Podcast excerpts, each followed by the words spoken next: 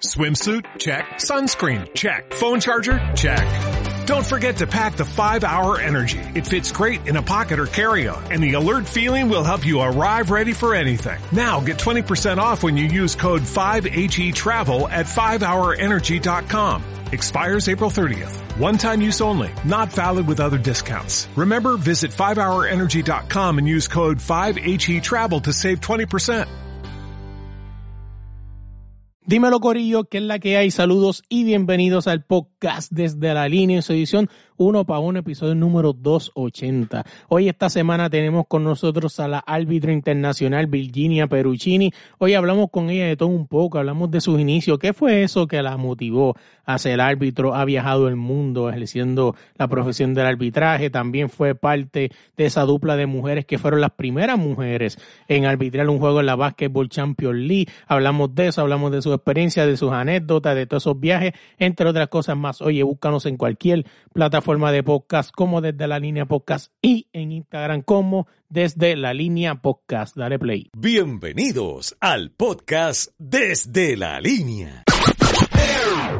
Dímelo Corillo, que es la que hay. Saludos y bienvenidos al podcast desde la línea en edición uno para uno. Esta semana tenemos con nosotros a otra árbitro internacional y me encanta entrevistar árbitros porque al final del día tienen una visión súper diferente ¿no? del juego y porque casi siempre en, en, toda la vida siempre el atleta nos deja saber que el árbitro es el malo y no, también el árbitro tiene una visión diferente y ella es Virginia Peruccini. ¿Cómo estás? Hola, ¿qué tal? Qué placer, qué recibimiento. Claro que tenemos una visión diferente y ustedes también. Claro, por eso es que me encanta entrevistar al árbitro porque este, si nos dejamos llevar por el cuento del atleta, el árbitro siempre va a ser el malo. Siempre, en América es así, siempre la culpa la tiene el otro somos países muy temperamentales y creo que eso de, que nos corre sangre es que siempre tenemos que buscar revancha o, no, o el culpable a quien le pasan las cosas. Y bueno, es más fácil que sea el otro, ¿no? Que el otro que sea el que se equivoca no nosotros. Pero bueno. Así es, siempre. también, Luis. Así es. Siempre me encanta arrancar los podcasts con esta pregunta que abre el debate de todo. ¿Y quién es Virginia Peruccini? ¿Qué me puedes contarle de ti? Virginia es una chica que nació en un pueblo de 15.000 habitantes, en San Cristóbal, en, una, en un lugar muy pequeño de la provincia de Santa Fe, en Argentina. Y bueno, por esas casualidades o por esas, bueno, por esa sincronicidad de la vida, eh, estuve en el lugar justo, en el momento justo y, y bueno, y hoy estoy en esta carrera arbitral de mucho aprendizaje, no solo en el rol de árbitro, sino como persona. Creo que el arbitraje siempre voy a estar muy agradecida porque me hizo mejor persona, mejor ser humano, mejor amiga, mejor compañera, mejor hija, mejor, mejor un poquito de todo, para dar un poco más de amor y, conocernos un poquito más eh, dentro de la exigencia que lleva estar en, el, en la elite, ¿no? Así que como decirte quién soy, soy una chica muy sencilla, muy divertida, eh, siempre voy a estar sonriendo, eh, pasen cosas o no pasen, y, bueno, nada, hablo un montón, hablo un montón, siempre tengo algo más para decir, algo más para contar, algo más para escuchar, eh, me gusta mucho me gusta mucho esto, ¿no? Eh, el compartir, el encuentro, el conocer, el mate, ¿viste? Es como el símbolo de, escuchar al otro y de ser escuchado. Eh, Tú me dices eso del mate. Tú me dices eso del mate, y perdón por interrumpirte. O sea, obviamente, pues estamos grabando solamente audio, pero pues nos estamos viendo la cámara y te veo con tu mate. Y el mate para el argentino es como el café para nosotros los caribeños, porque es eso que simplemente tener una taza al lado te brinda eh, tener una conversación con alguien. Exactamente. ¿Qué es el mate? Es el símbolo de compartir, ¿no? A veces, eh, no sé, si, como vos decís, la, taza es como el micrófono, el mate como el micrófono. A veces tomás un mate y decís, larga el mate, que, hay que seguir con la ronda, y uno se la pasa charlando, ¿viste? Eh, pero, pero sí, sí, es un símbolo de, de la amistad, de compartir, de generar un momento de encuentro. Oye, hablando de eso, este, estaba escuchando y me pareció interesante ese comentario que cuando dices que estuviste en el lugar indicado, a la hora indicada, en el momento indicado, este, para lograr lo que hiciste, yo siempre he dicho que, que, que sí, yo creo en eso, pero también creo en el destino. Y siempre he dicho que si el destino estaba para ti, es porque grandes cosas venían. Y hay un poco para decir de eso y un poco tanto, ¿no? Porque a veces hay gente que tiene muchas condiciones y vos decís, ¿cómo no te esforzás por hacer esto y alcanzarlo? O qué desperdicio, qué, que lo hemos visto. A lo mejor yo no era la mejor o no soy la mejor o no seré la mejor, pero sí siempre fui muy, muy dedicada, muy sacrificada, eh, mucha dedicación en, en el sentido de que Digo siempre que las posibilidades de que ocurran las cosas siempre son casi nulas. Ante todo, a que te encuentres con una persona, que nos encontremos nosotros hoy en este momento, a que nos, conozcamos, a que yo viva en este lugar, a, a todo es casi nulo. Entonces, el impulso de las cosas depende de uno, de uno de que las quiera hacer, de que quiera moverse, de que quiera despertar, de que quiera crear, de que quiera construir sobre eso. Y, la verdad es que para mí eso fue un detonante muy importante, de decir, bueno, realmente nunca imaginé que iba a amar el arbitraje como lo amo. Y a veces me dicen, vos estás enamorada del arbitraje. Y en ese enamoramiento que tenemos con el arbitraje es que he podido aprovechar eso de estar en el lugar justo y en el momento justo. Y a veces estaba distraída con otra cosa, o a veces estamos distraídos con otra cosa. Y estamos en el lugar justo y en el momento justo y no nos damos cuenta, Luis. Porque estamos distraídos con otros problemas o otros trabajos y no vamos a eso que amamos o que nos está llamando porque no lo podemos ver. No, y tú dices eso y me parece interesante lo de que eh, como que lo que uno ama, ¿no? Porque como siempre he dicho, yo soy una persona que siempre voy a admirar a todas esas personas que tienen la oportunidad de trabajar en lo que aman. Porque de verdad que cuando tú trabajas en lo que amas, das esa pasión extra. Cuando tú amas el, cuando tú trabajas en lo que amas, te levantas todos los días y puedes estar que la espalda no te da y no importa porque te está levantando a hacer el trabajo que tú amas, que siempre he dicho y lo voy a respetar por la vida porque eh, es como un privilegio, ¿no? Es una envidia de la buena que por mi parte yo les tengo porque quisiera algún día también tener la oportunidad de trabajar en lo que amo y también tener esa pasión por ello. Mira, a veces eh, idolatramos cosas o momentos o competencias, en mi caso lo deportivo, y, creo que estamos en un momento en donde eh, el éxito de, todo eso eh, es simplemente dar todo lo que tenemos y para nosotros porque a veces es como el sueño de, todos los que nos ayudan, nos acompañan, el esfuerzo de todos, decís, bueno, ahora no puedo dejar esto porque me costó un montón tener este cargo o tener este trabajo, pero en realidad a mí me gusta otra cosa. Y digo, y no puedo dejar todo esto. Entonces yo digo, ¿y por qué no? ¿Y por qué no dejarlo? Si es para, para la felicidad y el éxito tiene que ver con eso, con estar en el lugar indicado con tener, paz, con tener tranquilidad. Y, la verdad es que hay una cosa que para mí es fundamental, que es cuando uno es una buena persona y hace las cosas eh, realmente desde, desde el amor, desde, desde la bondad, no hay nada, no hay nada malo que suceda. Porque uno actúa desde lo mejor que puede dar. Entonces, si las cosas salen mal, son parte de esto que vos decís, Luis, del destino, y son parte del aprendizaje y lo tengo que vivir porque yo tengo que aprender algo de eso o tal vez el otro tiene que aprender algo a través mío. Y, pero, pero hay que, hay que liberarse de, por ahí de las culpas, no sé si es la palabra, pero de decir, bueno, hago lo que puedo y lo que sucede es lo que está, lo que está en la mesa, ¿no? Y si voy a un torneo, si no, no voy, y si me sale un partido mal, la verdad es que yo intento hacerlo mejor y pongo lo mejor de mí, y no solo en el juego, ¿eh? Eh, en el día a día, en la previa. Eh, hace 15 años que soy árbitro y, yo, la verdad es que no me acuerdo de los primeros días, de los primeros partidos, o sea, no de los primeros, pero... Y, yo creo que en ese momento también lo daba todo y sin dudas que tenía muchísimos más errores que de ahora. Y bueno, eso es lo que a mí me ayudó a que yo esté en el lugar que esté, a hacer las cosas con amor, con pasión, eh, con humildad y, que lo que tenga que venir venga y si es un aprendizaje porque me tengo que equivocar y también hay que, hay que aceptarlo como parte, como parte de, todo esto. Cuando estaba leyendo de ti en diferentes posts en, la, en, las redes, a mí en internet, casi todos decían lo mismo, en, decían una frase que me parece interesante y te la quiero hacer a ti, a ver qué opinas de eso, y es que ya tú estabas, que ya tú estás dispuesta a romper este estereotipos o estigmas, ¿no? O sea, casi siempre todos decían lo mismo.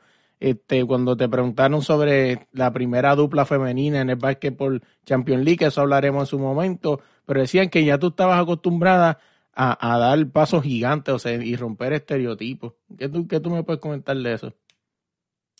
Que mm, yo nunca me sentí diferente, eh, pero ahí es como que creemos que las mujeres tenemos que romper con algo y, creo que la mujer lo que hizo fue capacitarse, entrenarse y prepararse para tomar nuevas oportunidades o, o quizás nuevos roles que, antes no cumplía. Y, por ahí esa palabra como que, como que sos la primera o, vas a romper con la vieja estructura. Y, por ahí como que crea una frialdad o, crea una barrera directamente con, eso, ¿no? Eh, yo creo que las mujeres nos dimos cuenta de que podíamos hacer cosas nuevas y tomamos el coraje para hacerlo y, también digo, la mujer tiene que tener la oportunidad, pero tiene que estar preparada para esa oportunidad. Porque no por ser mujer y porque estamos en un momento en donde la mujer tiene que tener lugares nuevos, lo va a tener por, ser, por tener la condición de mujer. No, la mujer tiene que estar preparada de la misma manera que puede estar preparada cualquier persona para cumplir un rol. Y esa persona, si está preparada para cumplir un rol, sea mujer, hombre, debe cumplirlo. Y me parece eh, interesante que tú me digas una cosa así porque estoy casi seguro que muchas personas cuando escuchen esto este, van a estar un poco en desacuerdo contigo, o sea, y me, y, me, y me parece interesante y respeto tu opinión porque creo que así debe ser. O sea, muchas personas hoy día están usando la condición de ser mujer porque por ser mujer necesito una oportunidad aquí, por ser mujer necesito oportunidad acá. Sí, perfecto. Tú quieres todas las oportunidades, tú estás preparada para asumir ese reto. Esa es la verdadera pregunta. Correcto. Y ahí, bueno, no digo de que no haya pasado situaciones de estrés y es normal, ¿no? Porque se va construyendo un nuevo paradigma eh, alrededor de todo esto, y no solo en el básquet, ¿no? Pero, y no solo en el arbitraje del básquet. Pero yo creo que eh, hay algo que es fundamental para mí y Cuento lo que me fortalece y lo que no me fortalece, lo que me debilita no lo cuento, porque ya está en el pasado y el pasado ya pasó. En este momento estamos viviendo este momento y tenemos que aprovechar esto. Y lo que han pasado mujeres antes o lo que he pasado yo en el pasado, otra mujer antes en el pasado, que a lo mejor empezó forzando este camino, forjando este camino y, desistió y dejó, y bueno, y tomamos las riendas otras y lo continuamos hasta donde, hasta donde nosotras podamos y el, el resto a lo mejor lo continúa otra mujer. Es esta, este relevo, esta posta de decir, bueno, continuamos con esto, pero sin dudas, con mucho respeto desde la capacitación, desde el esfuerzo, desde la entrega y decir, sí, estoy preparada para cumplir con esta función. Porque si no, no, no tiene fuerza, no tiene fuerza, Luis. O sea, eh, va a estar un partido una mujer, va a estar dos partidos, va a estar un torneo. Y la idea es de que, nos, de ser integrales también, porque yo creo que el hombre le aporta la mujer y la mujer le aporta al hombre. Estas dos energías tienen que convivir en todo, ¿no? Esta equidad y este equilibrio de entrega creo que nos, nos, nos, nos construye como ser humano, nos construye como persona. Eh, y el respeto por el otro y el respeto por el hombre también, porque tampoco tiene que hacerse cargo de todo, ni tampoco tiene que ser el macho, y, también es como relajarle un poco al hombre y decirle, bueno, sí, también puedes, sufrir, también puedes llorar, también puedes amar, Eh, bueno, Argentina es como muy, muy fuerte en eso. A lo mejor otros países son un poco más, eh, más descontracturados o más relajados con esto, pero en Argentina se vive mucho así, ¿no? Entonces empatizar con, con los dos, ¿no? Otra de las cosas que también leí, que, que dijiste en una entrevista que te hicieron, que eso básicamente cuando que, que, tú le das crédito porque dicen, oh, tú llegaste hasta aquí, qué grande se siente que tú llegaste hasta aquí, sí, sí, sí, yo llegué hasta aquí, pero hay gente detrás que fueron los que con pico y espada fueron haciendo este camino para entonces yo llegar aquí. Así es, wow, qué lindo, qué lindo que recuerdes cosas lindas que me gustan, pero bueno, eh, sí, es así, sin dudas que es así. Eh, no somos seres sociales, no somos seres aislados, al, margen de la construcción de la persona y de la individuación que alcanza el ser humano en, esa autonomía de, enfrentar retos, desafíos y demás, que nos hace seres experientes eh, en el rol que tenemos que cumplir. Eh, nada hubiese sido posible si yo no tendría esa red de sostén así imaginada en nuestra cabeza como una red de puntos que se unen para sostener a una sola persona que, soy yo. La verdad es que me siento muy honrada y, muy agradecida, muy dichosa de eso porque eh, está, eh, hay, tanta gente que no, terminaría de nombrar y no solo mi familia, mis padres. Eh, tenía 15 años creo cuando yo ya practicaba deportes y mi mamá me dejaba un papelito en la mesa que me decía, la comida estaba en la heladera, estaba el plato en la mesa porque yo llegaba muy tarde a entrenar y ella ya estaba durmiendo. Eh, mi papá eh, alentándome, llevándome a los torneos, manejando, viajando muchos kilómetros. O sea, e, es, eh, está el que me cuida el perro, el que me cuida las plantas, mis amigas que me riegan. O sea, es todo, es todo es todo, es no preocuparme en otra cosa que sea en, en, en, tratar de esforzarme al máximo para poder llegar a, cumplir una función. Fíjate, tú me dices eso y fíjate, todas estas preguntas que te estoy haciendo han salido de, como te dije, yo soy muy de la vibra y no he usado ninguna de las preguntas que tengo, todo esto ha salido dependientemente y me encantan las entrevistas así, o sea, quiero dejártelo saber, ¿verdad? Y, y una de las cosas que te estás escuchando decir es lo de los padres. Mucha gente hoy en día no entiende qué tan importante tú como padre eres para el, para el forjamiento o para el, para, para el crecimiento como persona de tu hijo. Como tú me acabas de decir, o sea, tu mamá te dejaba la comida ahí preparada, porque pues quizás estaba durmiendo pues llegaba muy tarde, pero sí, eso es una manera de apoyar. Tu papá se montaba en el carro y, y llevaba kilómetros, porque por ejemplo hay padres que se quejan por llevar a su hijo de aquí a 20 minutos. Tú estás en un país como Argentina que quizá a lo mejor te tocaba ir a jugar cuatro horas de camino o pasar una montaña para otro pueblo y tu país estoy casi seguro que con mucho amor fue, lo hizo y te llevó y te trajo para atrás. Así es, sin dudas que es así. Y mi papá y mi mamá creo que son, creo que son para todos, ¿no? Siempre digo, nos dan lo máximo que tenemos, que es la vida. Y no hay forma de, devolverle eso, no hay, no hay forma de devolverle a un padre la vida que nos dieron. Entonces, creo que una de las cosas es reconocerlos, agradecerles eh, que hacen lo que pueden y que hicieron siempre lo que pudieron, porque como hijos somos los mejores criticadores de nuestros padres, en donde falta esto, falta lo otro, y, bueno, eh, es mirarlo con buenos ojos y decirle, hicieron lo que pudieron, me dieron lo máximo que pudieron, estoy súper agradecida de eso, y no lo hicieron conmigo nada más, yo tengo tres hermanos más, y, y es así, es entrega completa a, a todo lo que soy, para dárselo a mis hijos. Entonces, la verdad es que seríamos muy malos de no ver, no ver todo lo que hacen, que es lo máximo que pueden hacer siempre. Y no somos quien para decir cuánto máximo es eso y, juzgar o, comparar con otros papás o con lo que tengo yo y tiene el otro. Eh, la verdad es que yo nací en la familia perfecta también para poder serlo, ¿no? Con, unos padres y con unos hermanos y, en una ciudad que me mima, que yo ando a los gritos por todos lados, saludando, que me pregunta cómo estoy, cómo me fue, dónde estuve. Eh, y la verdad es que yo siempre digo, en los momentos malos siempre hay un montón de gente, pero en los momentos de éxito no hay mucha gente. Y, acá hay mucha gente que, que, me abraza, que me abraza cuando, cuando me va bien, y eso es un acto muy humilde.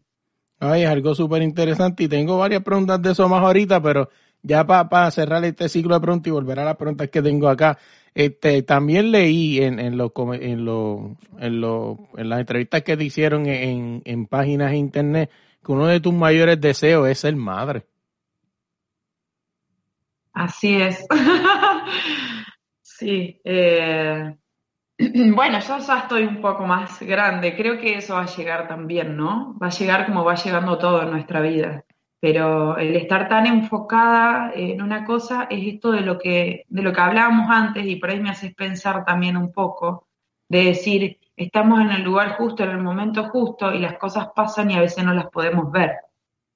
Y bueno, a lo mejor yo estoy muy distraída con el arbitraje también, que no es la palabra distraída, porque estoy muy enfocada.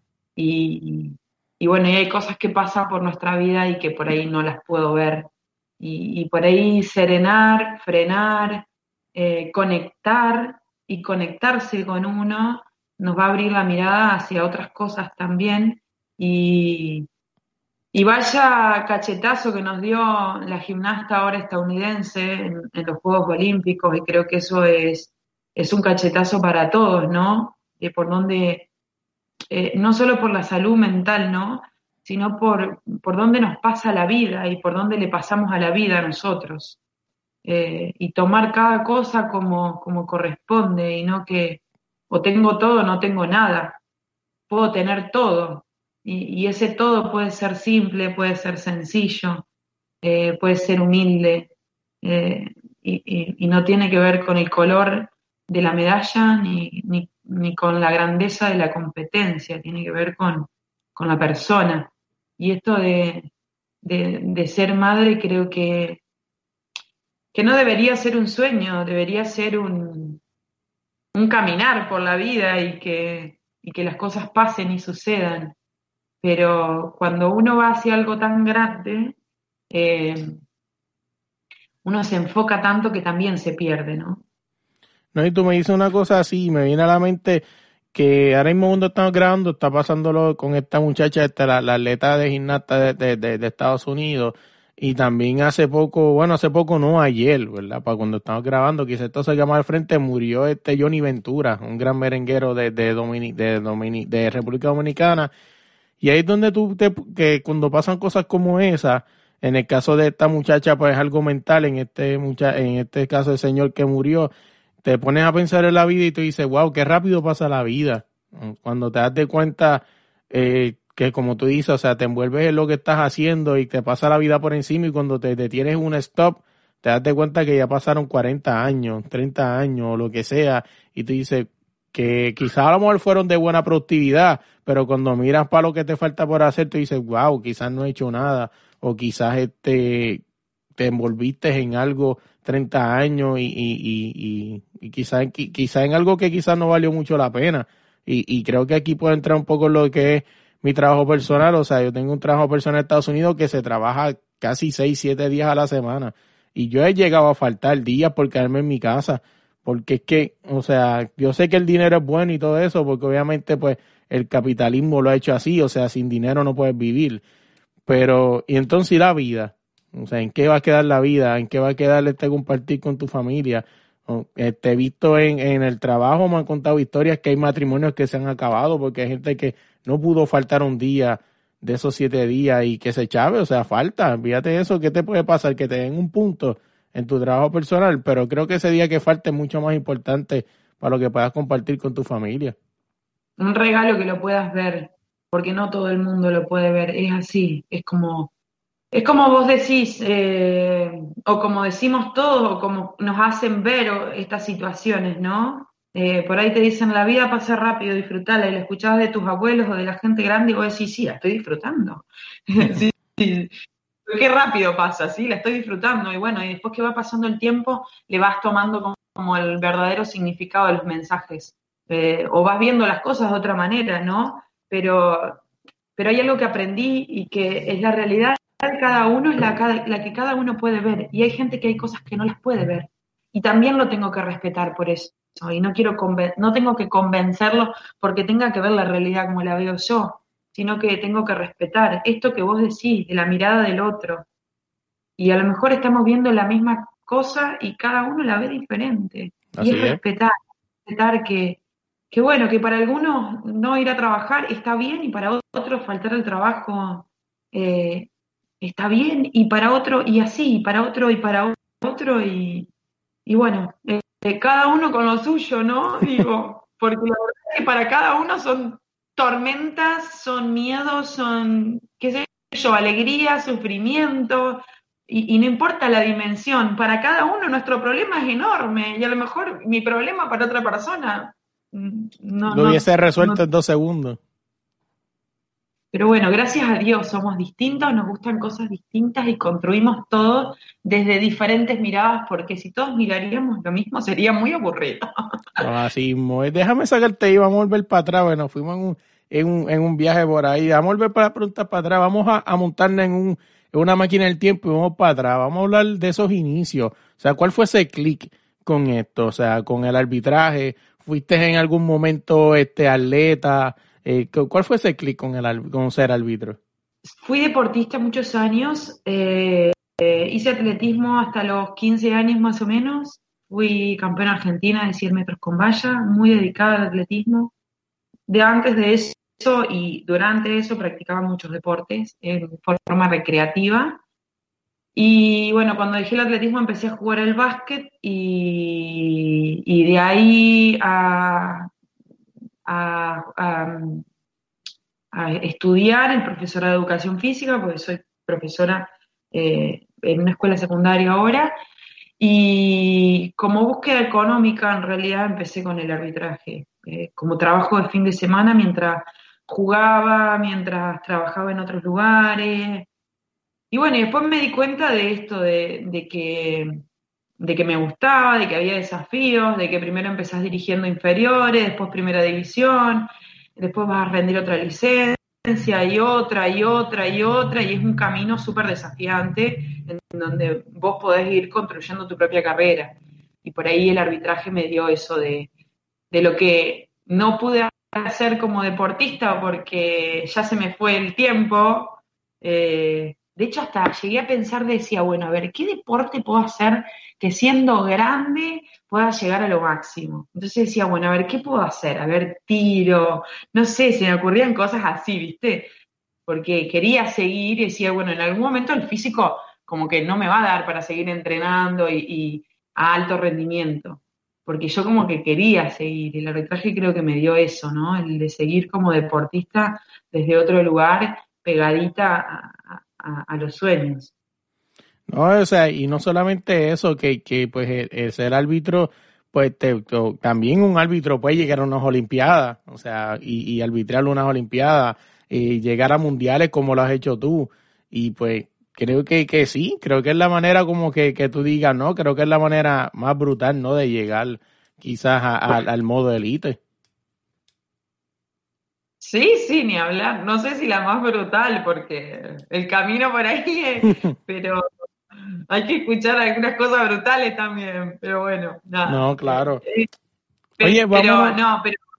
Sí, dale, dale, dale. No. dime, dime, dime. No, porque yo hablo, hablo. no, pues estamos para aquí, esta es tu entrevista, o sea, estamos hablando de ti, dime. Mi vida.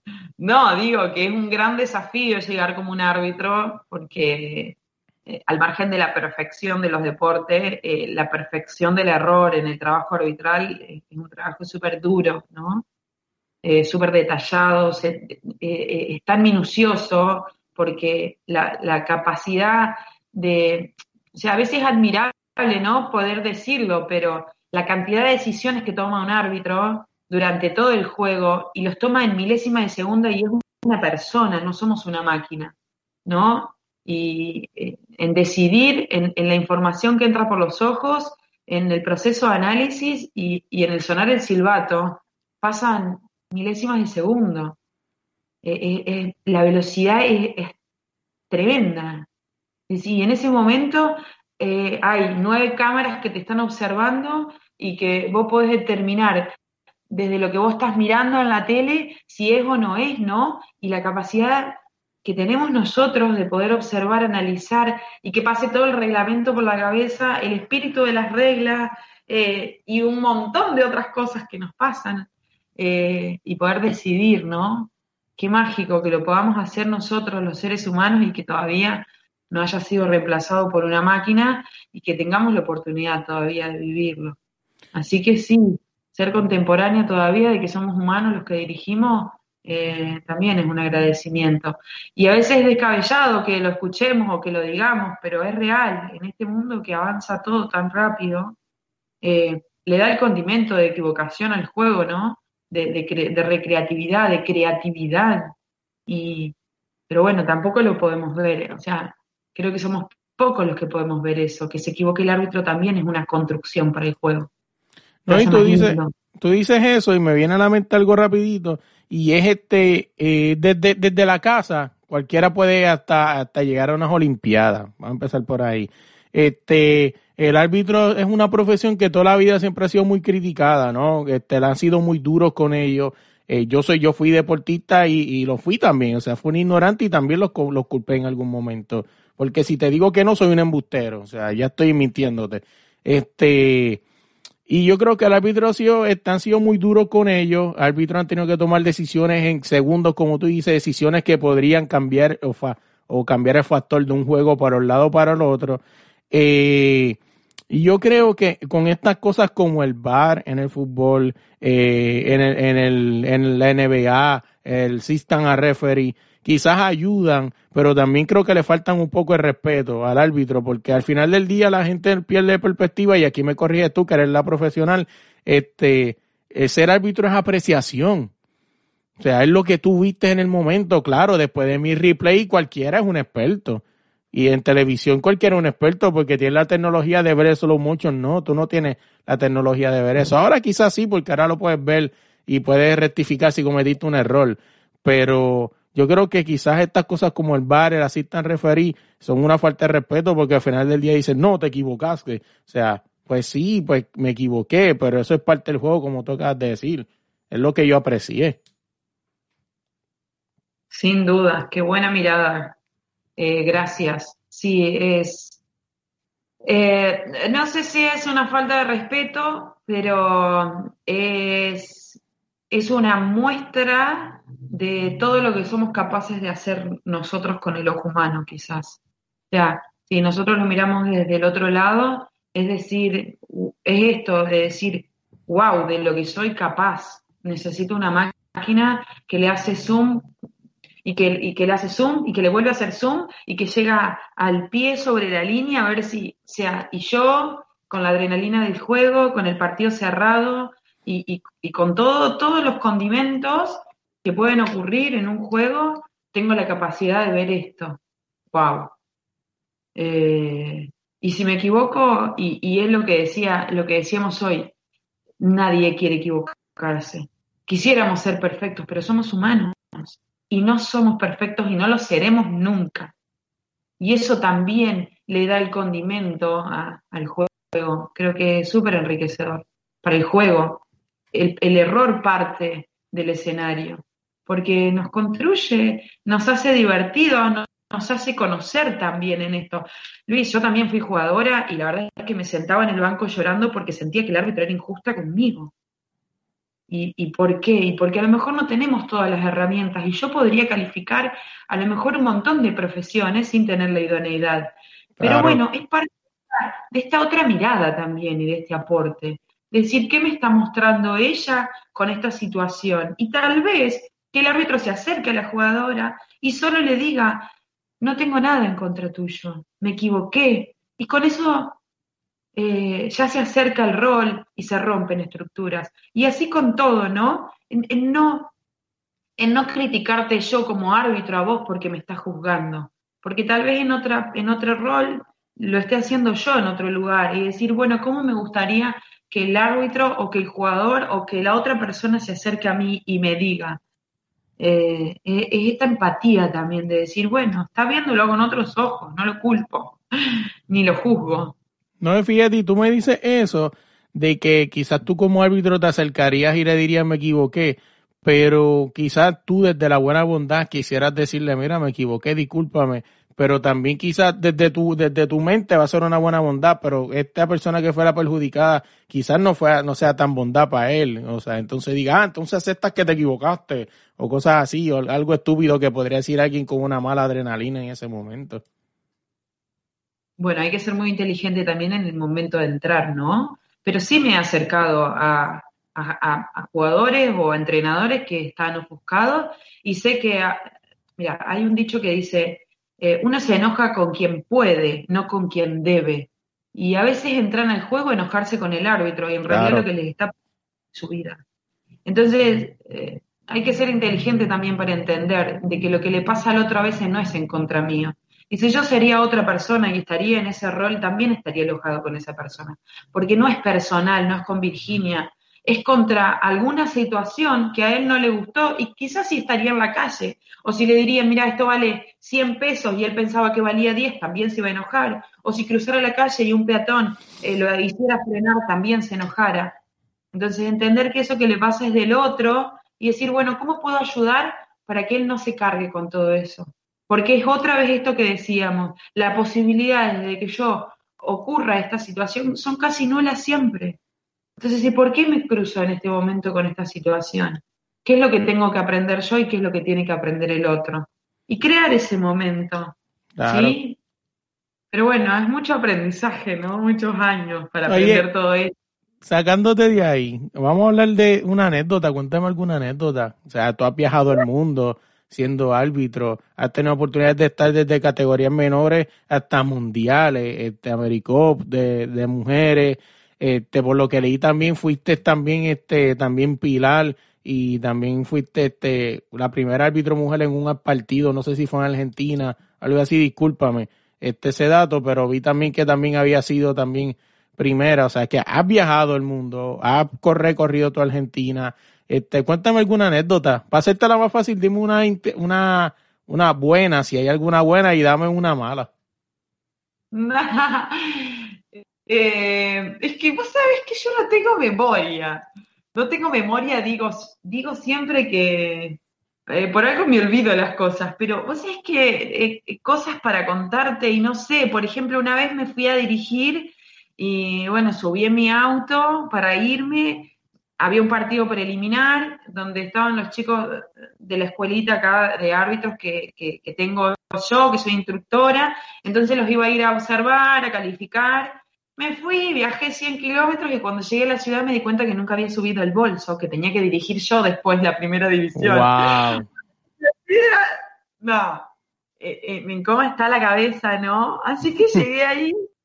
Bueno, estuve observando a los chicos, tomé mate, sentado en la tribuna, les di una devolución y después venía el partido de la, de la primera división.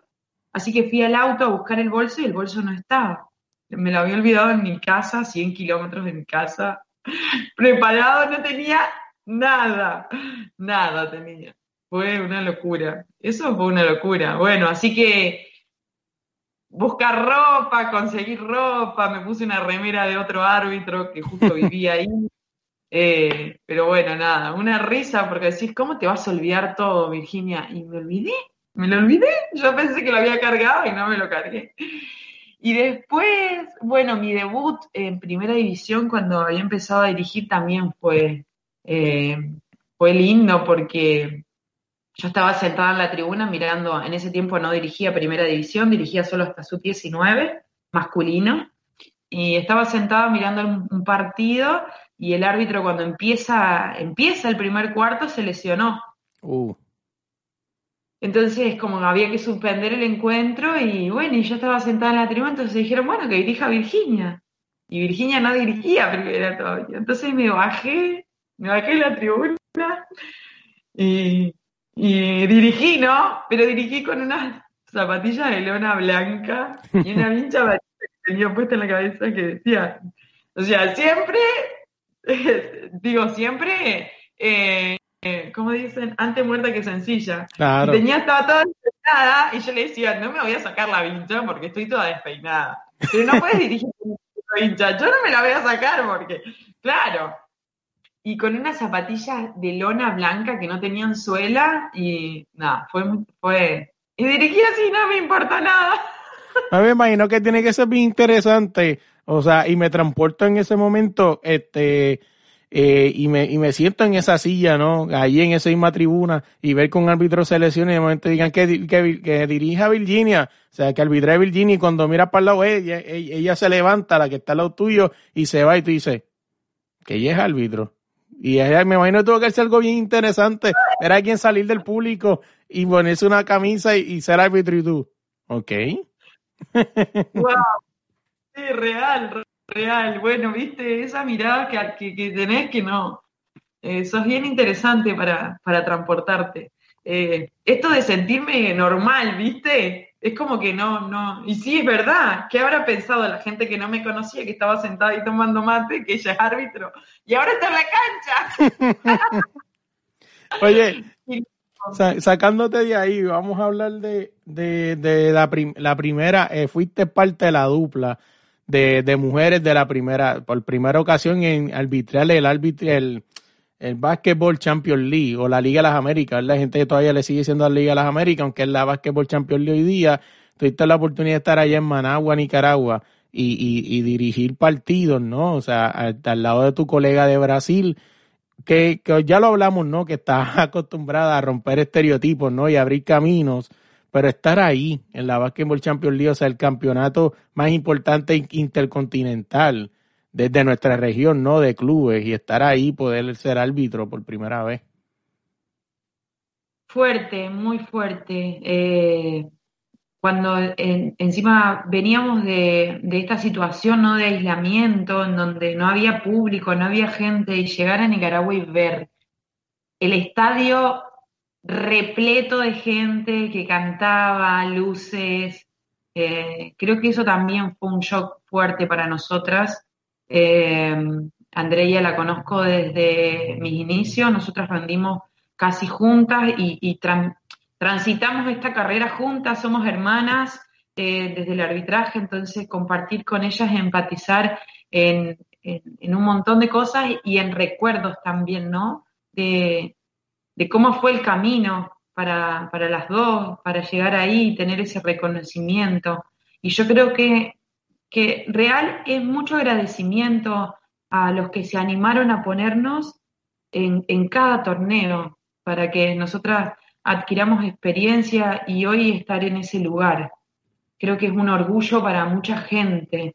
Y, lo dije ahí y lo voy a decir siempre, no importa mi nombre y no importa mi cara, sino es, es todo, lo que, todo lo que se hizo para llegar hasta ahí, todo lo que se, lo que se luchó porque no era fácil y era hasta pensar, imagínate, ¿no? De decir, bueno, va una mujer, necesitamos una, en ese momento las habitaciones eran de a dos o de a tres árbitros, es decir, necesitamos una habitación sola para una mujer, necesitamos un vestuario diferente para una mujer, o sea, porque aparte, siendo mujer tenemos que tener una privacidad en, en ciertas cosas. Entonces, es, pensar en un montón de cosas que a veces no nos damos cuenta y que ellos están pensando porque es otro gasto más eh, y, es, más gente trabajando para poder asistir a las dos partes y así todo se logró esto.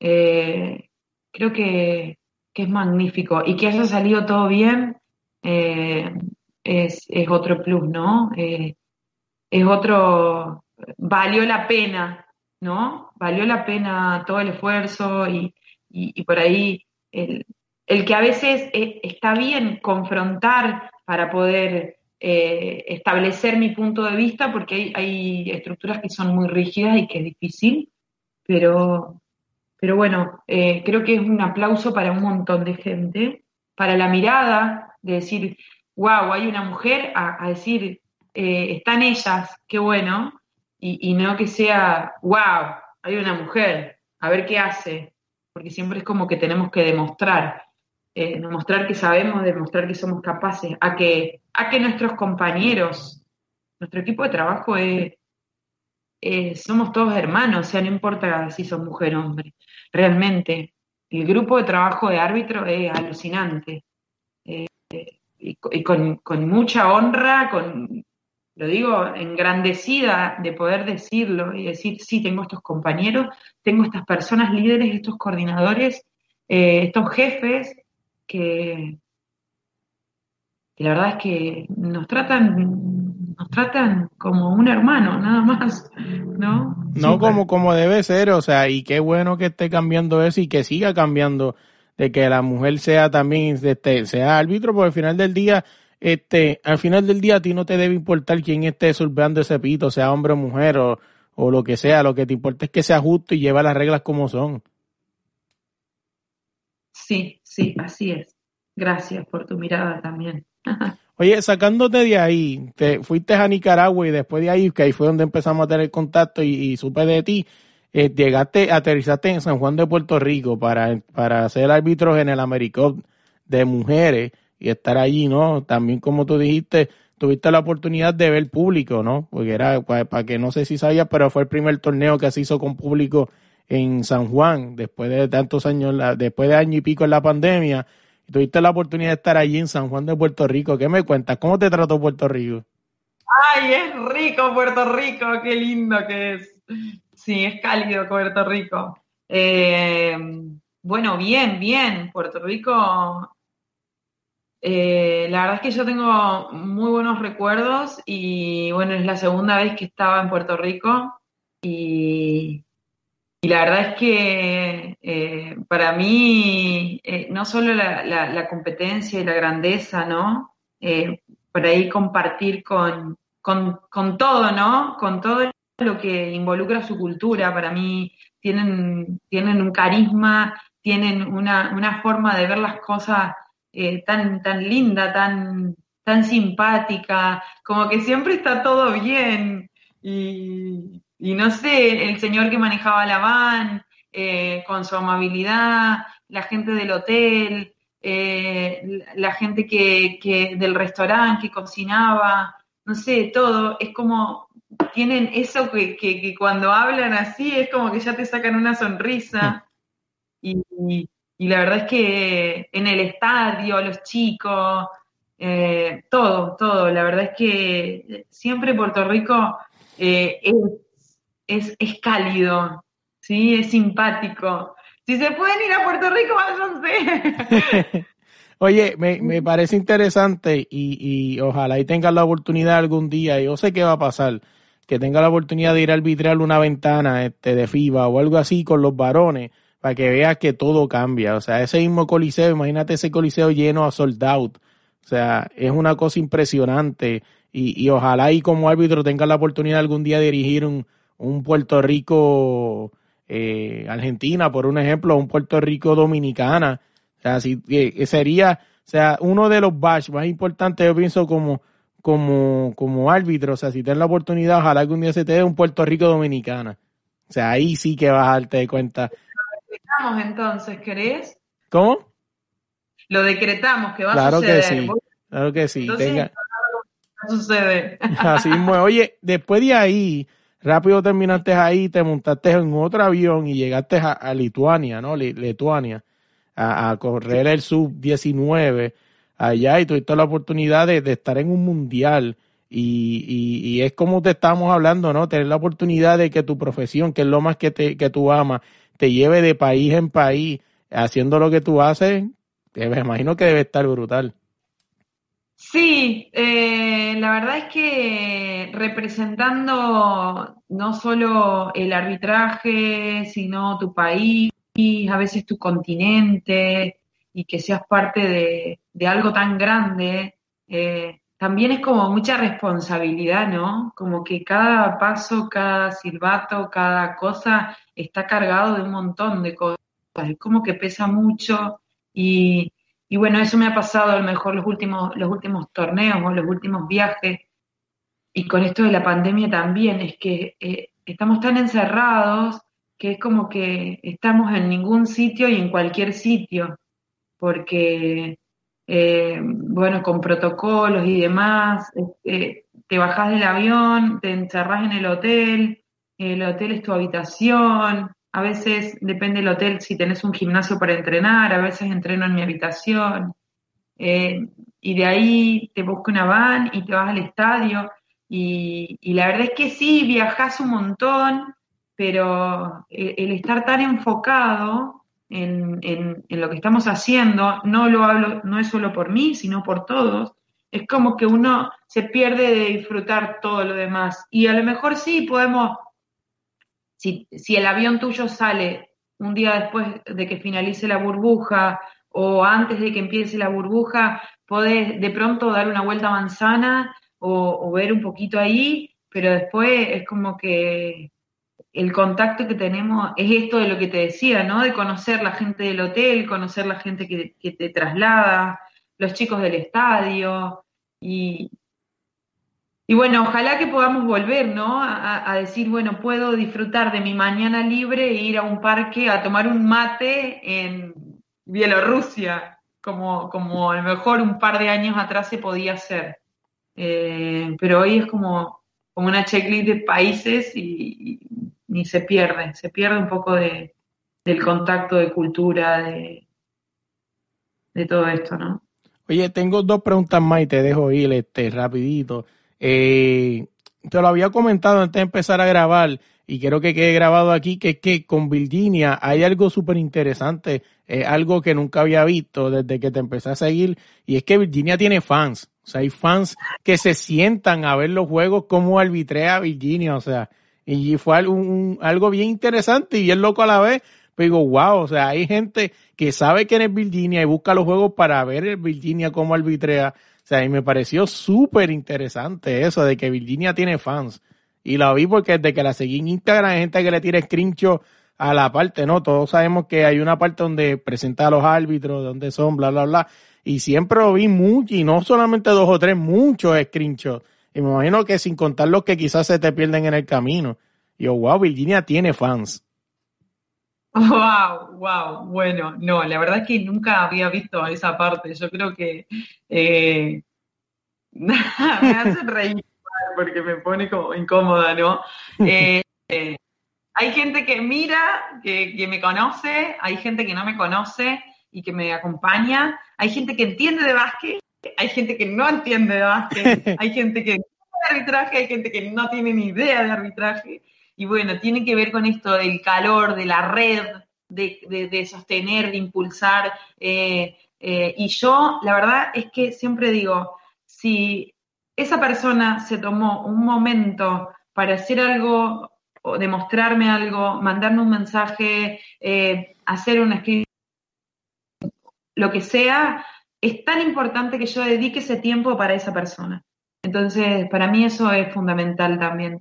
Si me mandan un mensaje, siempre intento responder todos, siempre intento devolver ese tiempo, ese, eh, ese cariño de la misma manera en que lo recibí, porque, porque bueno, es la vuelta, no es mi tiempo más importante que el tuyo, ni el tuyo más importante que el mío, todos los tiempos son importantes para cada uno y creo que el reconocimiento, eh, a ver, no es que soy así como re famosa, porque si tendría mil seguidores eh, sería difícil poder responderle a todos, pero bueno, sí, siempre intento responder. A lo mejor me toma dos o tres días, pero sí intento responder a todos. Y ahora sí, para dejarte ir, proyectos futuros. O sea, sé que hablar de proyectos futuros es bien difícil, ¿no? Este, pues no se sabe. Esto de la pandemia pues ahora mismo, pues cuando estamos grabando, está saliendo una nueva, una nueva cepa que puede hacer que todo, todo lo que se ha avanzado vuelva a retroceder para atrás. Por lo menos acá en Estados Unidos ya casi está mandando a poner las caretas otra vez, de vuelta, como al principio. Pues, y con eso, con eso dicho, o sea, ¿qué proyectos tienes en la mente que me puedas contar? ¿Qué es lo que hay por ahí en el tintero para Virginia? Eh, Mira, estoy en un momento en donde estoy tratando de, ver qué tengo ganas de hacer, qué me gusta y, y, bueno, y ver para dónde... Eh, es como que una edad, o sea, tengo 35 años y estoy como en un, en un momento importante de, de mi carrera, de mi vida y, creo que todos son importantes, ¿no? Pero es como que no tengo claridad todavía de decir, bueno, qué voy a hacer o qué no voy a hacer, o por dónde voy a seguir, o dónde voy a vivir. Eh, soy una persona eh, súper hiperactiva y súper abierta de que, de que cualquier cosa que pase es una señal y, bueno, y poder ver y agradecer. Y, bueno, nada, abierta a, lo que, a lo que pueda venir, a, lo nuevo, a, crear, a co-crear, a, a, lo que me, a lo que el universo me traiga a mí. Así que nada, estoy ahí como esperando nuevas señales y, y, viendo, viendo qué voy a hacer, pero no tengo certeza de lo que quiero hacer como, digamos, ya. Ahora es como descansar un poco y han sido meses súper difíciles eh, con todo esto protocolar. La verdad es que he vivido muy encerrada mucho tiempo y, necesito un poco de de descanso, de conectarme con mi familia, eh, con, mi casa, con mis cositas, con los libros, con las cosas que, me gustan leer y que me gusta mirar y que me gusta compartir, el asado y, estas cosas argentinas y lindas que en este momento quiero eso, un poco de, calma y de, de introspección, digamos, y bueno, y a partir de ahí vamos a ir viendo qué va surgiendo. Y ahora sí, para dejarte ir, ¿cómo te conseguimos en las redes sociales? Virginia Peruccini estoy, así como suena nomás, ahí estoy en, en las redes. Y bueno, obviamente que, como dije antes, el tiempo siempre es devuelto, así que si puedo hacer algún día algo por vos, Luis, te lo agradezco. Gracias por tu tiempo y, por tu mirada. La verdad es que tu mirada es súper especial y súper diferente, súper amorosa. Eh, no veo eh, esa persona que vos veías de, por ahí o de, o de verlo desde, desde, sus errores o lo que fuere. Eh, no pierdan el, o sea, no pierdas tu temperamento tampoco, porque también le da un condimento a, a esta mirada de las cosas, pero tenés una energía súper, súper positiva, así que gracias por compartirla conmigo. No, de verdad que, que sí, gracias de verdad por la oportunidad de tener, eh, de estar aquí conmigo, o sea, para mí es un honor entrevistarte, hablar contigo, esto lo habíamos cuadrado hace rato, ¿no? Pero como te dije, sentí esa vibra que, que íbamos a cuadrarlo antes de que te fueras para pa Puerto Rico y después el Mundial y yo dije, no, vete tranquila, cuando vire nos vamos a sentar y yo sé que va a ser más especial, o sea, así mismo fue y no me arrepiento de haber tenido que esperarte, pues en verdad que fue súper brutal y gracias de verdad por la oportunidad y ojalá ahí pues te sigan, te, sigan, ¿no? Este, viajando el mundo con esto que hace, que es tu pasión, que es ser árbitro y pues nada, seguir enseñando, ¿cómo, cómo es que se dice? Eh, seguir impartiendo la enseñanza, ¿no? Este, pues a tus alumnos como profesora y todo eso y de verdad que gracias por la oportunidad. Bueno, muchas gracias, muchas gracias a vos, muy agradecida. Y como te prometí, una camiseta de árbitro vas a tener ahí que la gente no puede ver, pero yo sí, así que ahí vas a tener un, un regalito mío también.